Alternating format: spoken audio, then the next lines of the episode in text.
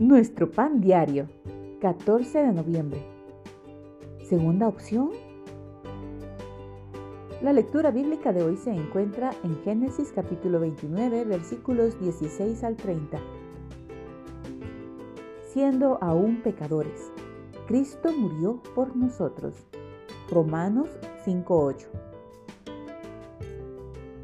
Probablemente Lea haya estado despierta toda la noche pensando en el momento en que su nuevo esposo despertara. Sabía que el rostro que esperaba ver no era el de ella, sino el de Raquel.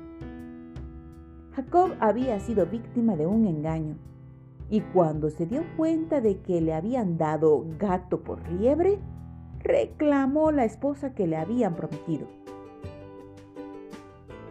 ¿Alguna vez te sentiste insignificante o como una segunda opción? Así se sintió Lea. Se ve en los nombres que escogió para sus primeros tres hijos. Rubén significa vean un hijo. Simeón quiere decir oída. Y Leví unido. Estos nombres indicaban la falta de amor que sentía de parte de Jacob. Con cada nacimiento, ella ansiaba ganarse el amor de su esposo. Pero lentamente, la actitud de Lea cambió y llamó a su cuarto hijo Judá, que quiere decir alabanza.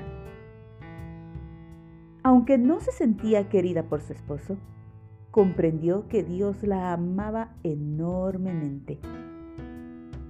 Nunca podemos ganarnos el amor de Dios porque no depende de nuestras acciones. La Biblia nos dice que aún siendo pecadores, Cristo murió por nosotros. A los ojos del Señor, somos dignos de lo mejor que el cielo puede ofrecer el regalo de su precioso Hijo. Padre, gracias por amarme incondicionalmente y por haber enviado a tu Hijo para demostrármelo. La cruz es el mejor ejemplo del amor de Dios.